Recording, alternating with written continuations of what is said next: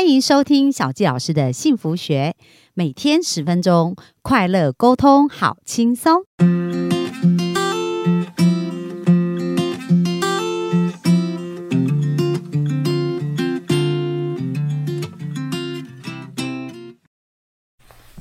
欢迎收听小吉老师的幸福学，很开心又在空中跟大家见面。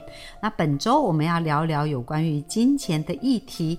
那钱呢，就是每天睁开眼睛，柴米油盐酱醋茶，所以呢，所有的事情都需要用到钱。所以我们应该从小有一个好的理财观念，或者是学习怎么去把我们的钱变大。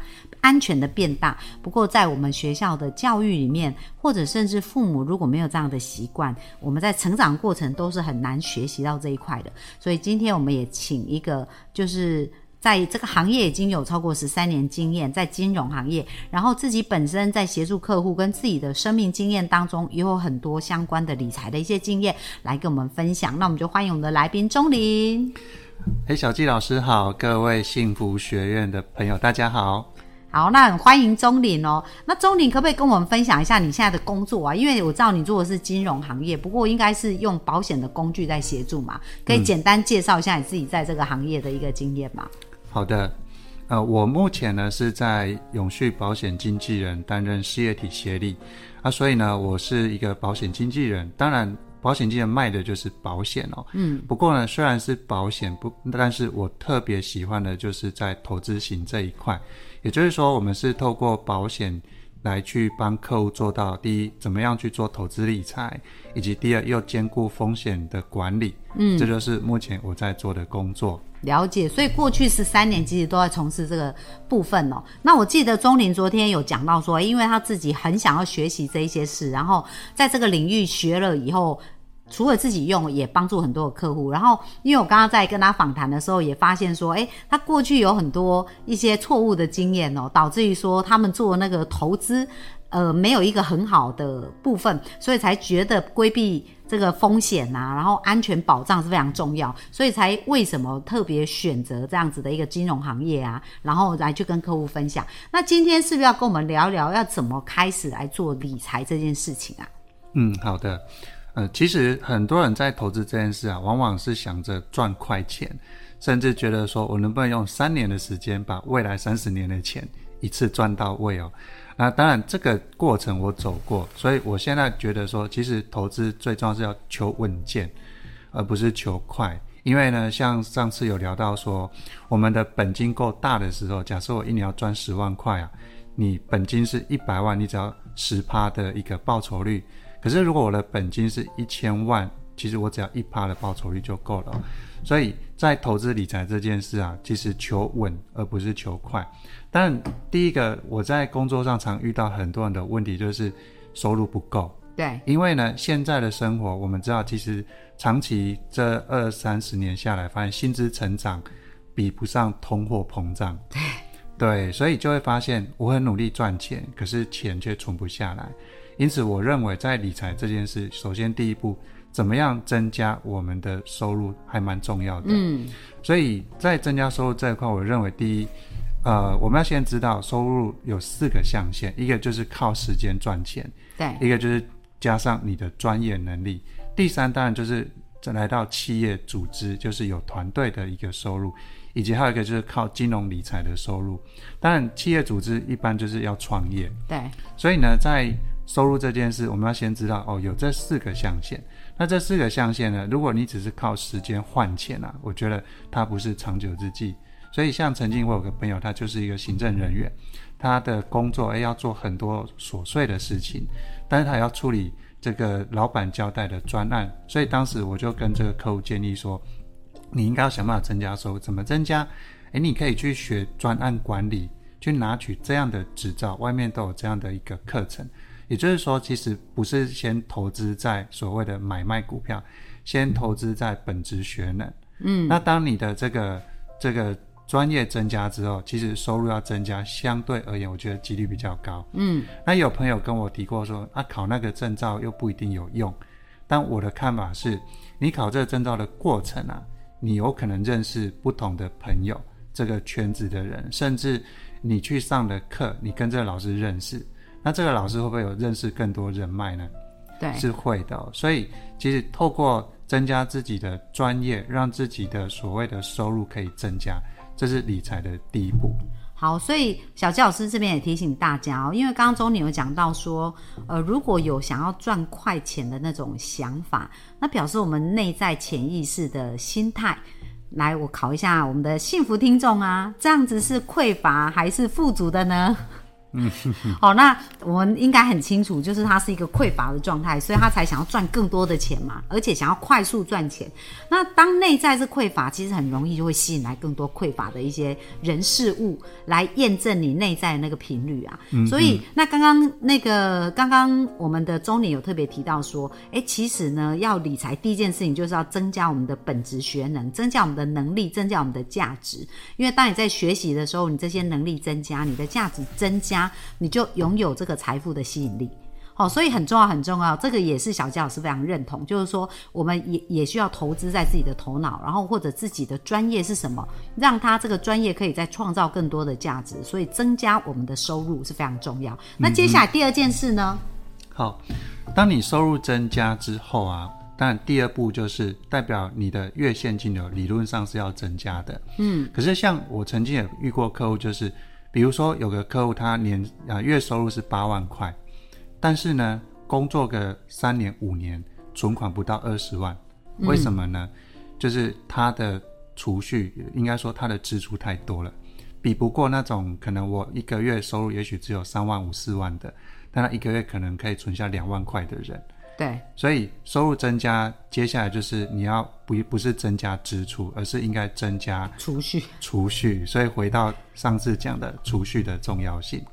对啊，当然储蓄再就是说，那要存在什么地方，也就是建立储蓄的机制。因为有很多人说，有我有存钱习惯，存了三年五年还是没钱，为什么呢？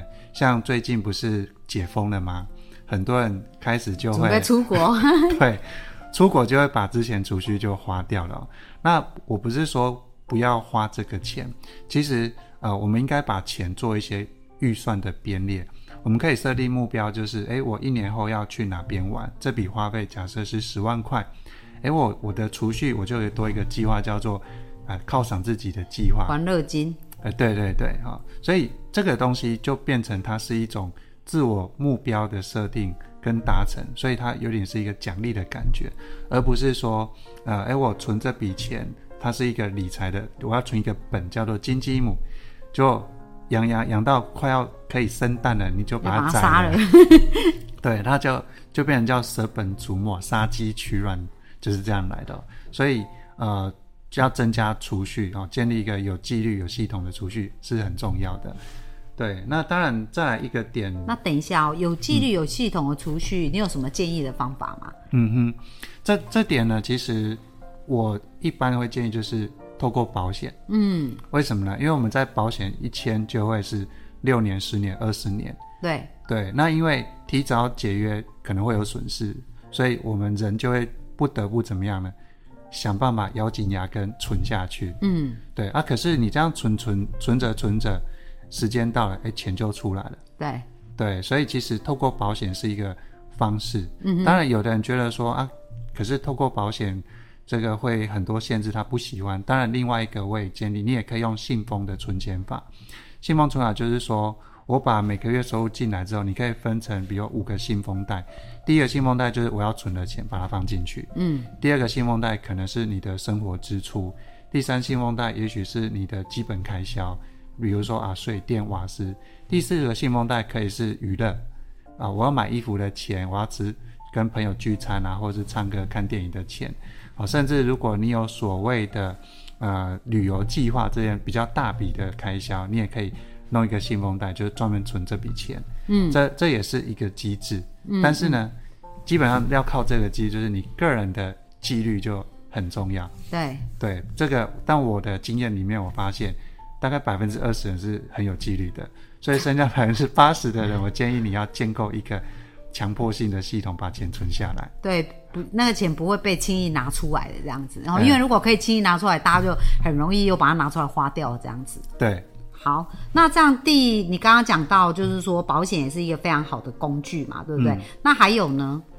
哦，当然，其实再来一个就是保障很重要，因为事实上我们很多我也曾经遇过有客户，他在投资一百万的资金哦，在做基金的规划，有一天他突然说：“哎，周你那个钱我要把它解约拿出来。”我说：“为什么？”因为他说他就是发生一个事故，当然这事故是交通事故，他必须赔偿对方一百万的钱。嗯，那这个部分呢，刚刚好又遇到什么？就是投资又刚好在低点，所以他必须认赔出场。啊哈，对，那那当然这一点就是回归到发生交通事故要赔对方钱的时候，他在这个所谓保险这一块有个叫强制责任险以及第三人责任险，他没有买足够。对，对，因为他觉得说啊，我不需要，我只要强制险就好了。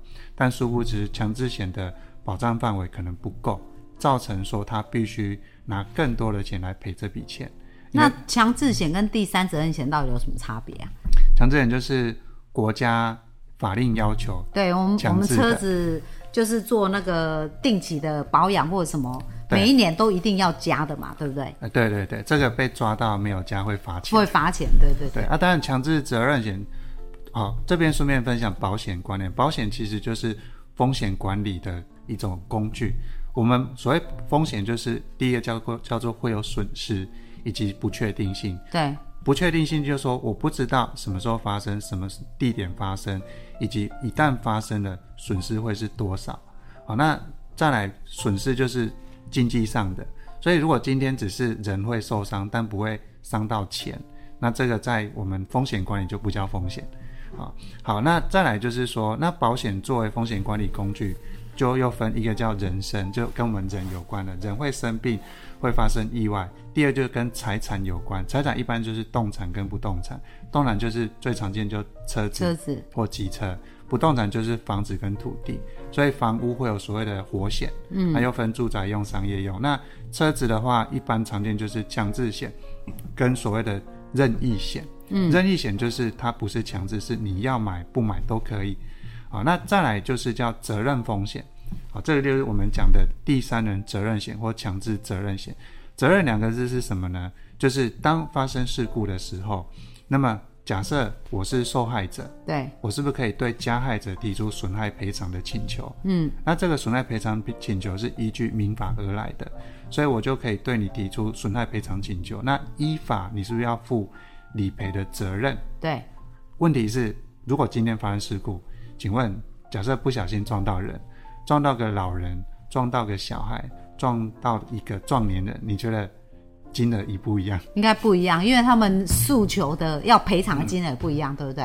呃，对，哎，对，比如说，假设以一般的受伤好了，可能老人家一旦受跌倒受伤，哇，那个就医药费什么什么很吓人，因为毕竟老人家骨质，万一是骨质疏松等等，对，对啊看护啊什么之类的，对。啊，小孩呢，因为小孩可能身体比较弱，所以也也，而且他生命力可能也强，所以一旦是所谓的失能状态，哇，那是一辈子的事情。那壮年人可能因为他体格等等，也许一样撞到一样的力道，他伤的比较轻，所以因为这个就是不确定到底理赔金是多少，所以呢，我们透过保险把这样的一个不确定性风险转嫁给保险公司，那我们可以用确定的保费，嗯。去承担这个成本。嗯，哦，所以其实风险管理无非就是把不确定性的东西变成确定，哦，那它就是一个选择。哎啊，如果今天我们有事先做好规划，哎，我把这风险转嫁，付一点保费，那其实我们就可以安心的去做我们的储蓄或投资，因为我不需要担心说，一旦发生风险，结果我必须被迫把我辛辛苦苦存的钱去交给这个受害者，或者是交给医师，嗯，对，因为治疗的费用嘛。对，对，所以其实，在存钱过程中花一点小钱，把我们基本该有的保障做好，我觉得这也是另一个重点。哦，所以刚刚这样大家有更了解哦，就是说保险我们在这边讲到的是保障，就是说规避风险啊，你可能要没办法准备那么一大笔钱，随时来面对风险，可是你可以用有价去买这个呃无限的风险的一个评估这样的一个逻辑概念，这样对不对？嗯嗯嗯，好，是那第四件事情呢？好，再来一个就是关于投资这件事情呢、啊，其实应该说叫长期投资这件事，大家应该都认同吧？嗯，没有人认同说是短期投资吧？对，短期那应该叫投机，对不对？是是是是哈。那在长期投资这件事啊，各位的焦点不知道各位是放在投资还是放在长期两个字？在这边我想分享的是，你的重点是长期两个字，而不是只放投资。因为如果放投资，尤其像今年来讲，我很多客户做定期定额的，每次看报表就是什么。很想哭，又在亏钱，又在亏钱。对，可是重点是根据长期投资，我们有统计过，如果呃西元两千年啊，你每个月定期定额一万块投资在，比如说台湾大坝基金哦，这档基金，或者是台股，那在来到现在来讲，你总投入可能是两百六十八万左右啊。但是你知道吗？你的这笔钱已经放大到一千万以上了。哦，对。可是，在这两千年到今年二零二二年来讲，中间是不是发生过很多金融事件？对。但是呢，长期投资下来，其实你的钱还是长大的。包括我有客户可能在三年多前定期定额，即使在遇到新冠肺炎，或者是今年在呃因为升息跟通膨的关系，市场市场下修啊，它的报酬率还是正报酬。为什么呢？因为它比较早开始。所以其实投资还有个重点叫做长期这件事情，嗯，对，那也是希望说各位养成所谓的储蓄习惯，或者是定期定额、长期累积的习惯。好，那今天我们有学到一些呃很重要的方式跟工具哦，那也提醒我们的幸福听众啊，一定要试着去了解这些事情，因为当我们越加的理解的时候，我们跟财。才会当好朋友，跟钱这才能成为好朋友的关系，因为我们了解他、认识他嘛，那相信他也会离我们的生命越来越近。